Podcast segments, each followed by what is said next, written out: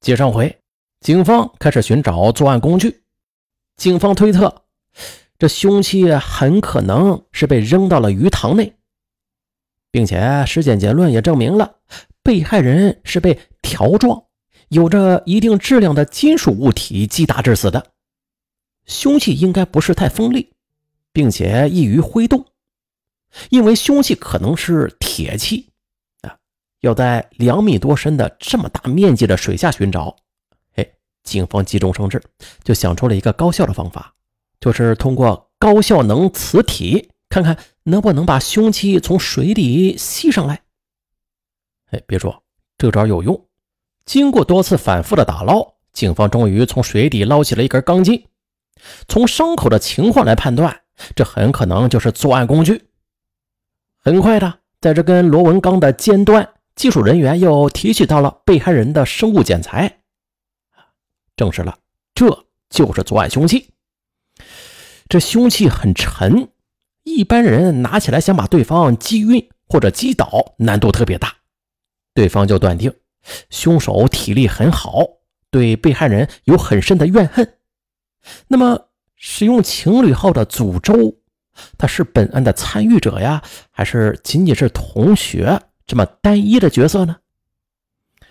再说被害人的前妻吴华，她在交代了与他绑定情侣号的男子姓名之后，长时间的不说话。但是警方调取了两人的生活轨迹，这才发现他们二人曾经在一起同居过。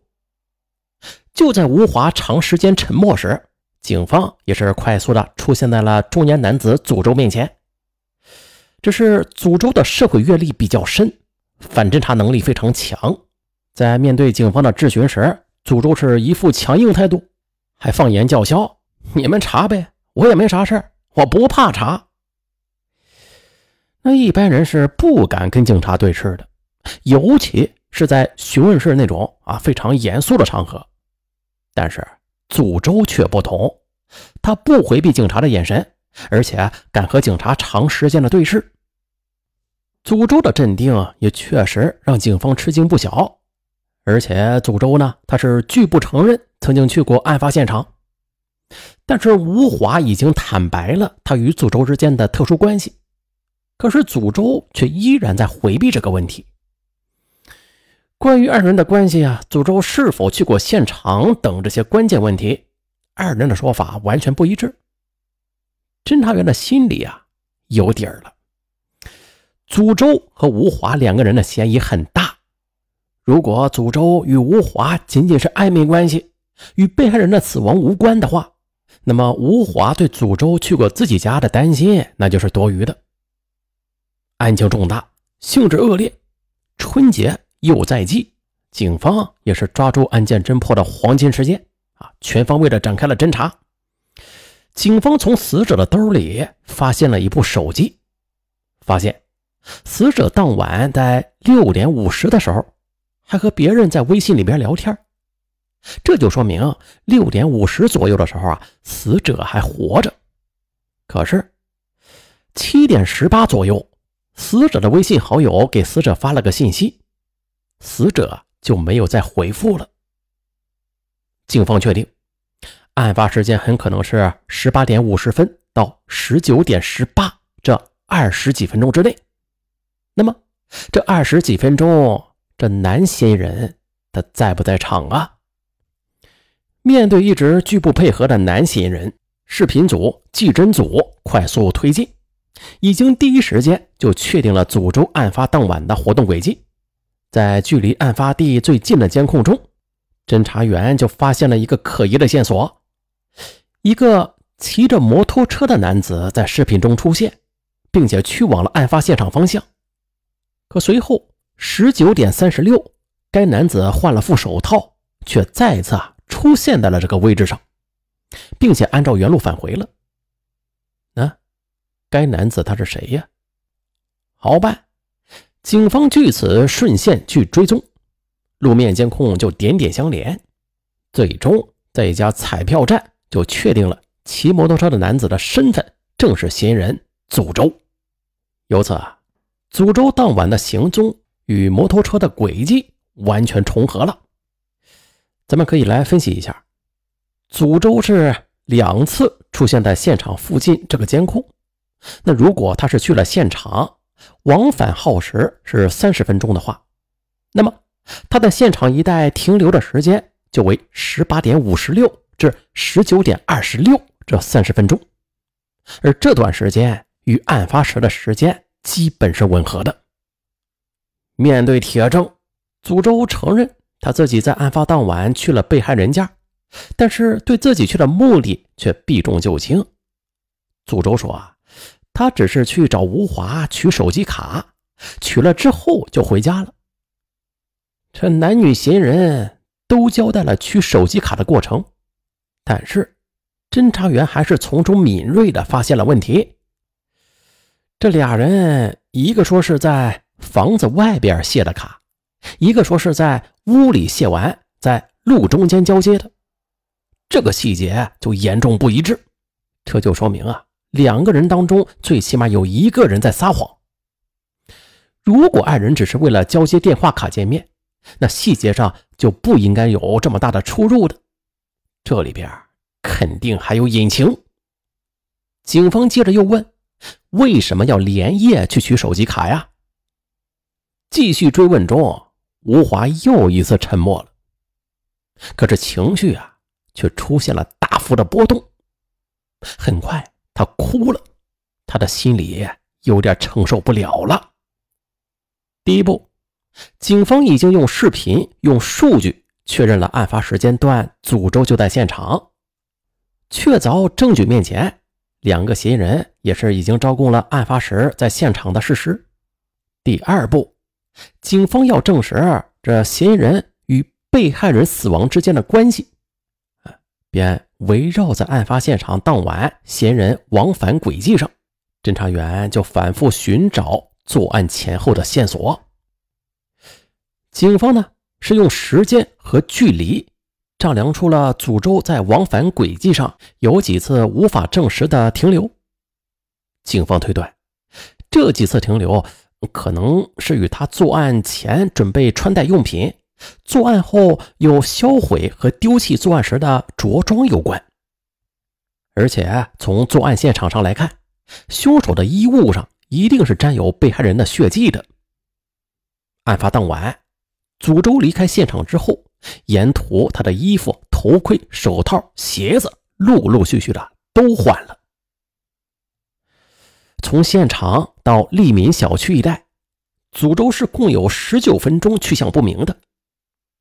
在利民小区附近买彩票用时十三分钟，之后离开彩票站，有途经国税局期间也是有十六分钟待查。警方正在侦查这几次停留的去向和目的。面对审讯出现的僵局，警方决定啊，采用测谎合围突破。在提到银行、手套、进水、钝器。作案工具的时候，诅咒显示的峰值特别高，测谎专家也是得出了结论：诅咒有重大的作案嫌疑。而测谎对于摧毁犯罪嫌疑人的心理防线，就形成了一种力量。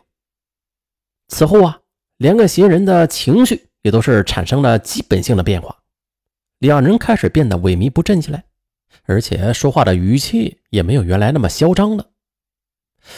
不过，二人虽然是承认自己一派谎言吧，但是对被害人死亡的真相却继续隐瞒着。针对铁板一样的诅咒，警方继续啊从不同角度来争取突破。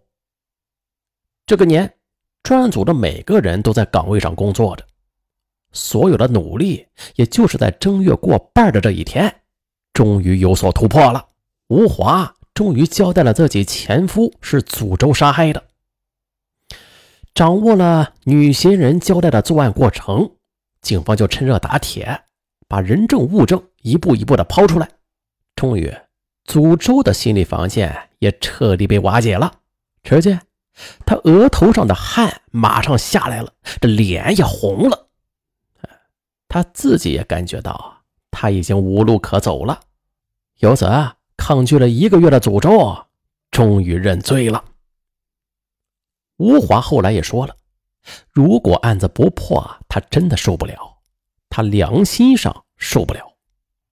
真相是这样的：案发当天，两名嫌疑人就商定好了，当天晚上七点左右，趁着儿子史鑫不在家，祖周就到被害人家里，以买野生鱼的名义，叫起独自躺在东屋炕上玩电脑的被害人，接着，祖周就跟在被害人的身后。走进了鱼塘，而就在经过吴华事先放好的螺纹钢时，祖周对被害人突然袭击，被害人重伤之后落水死亡。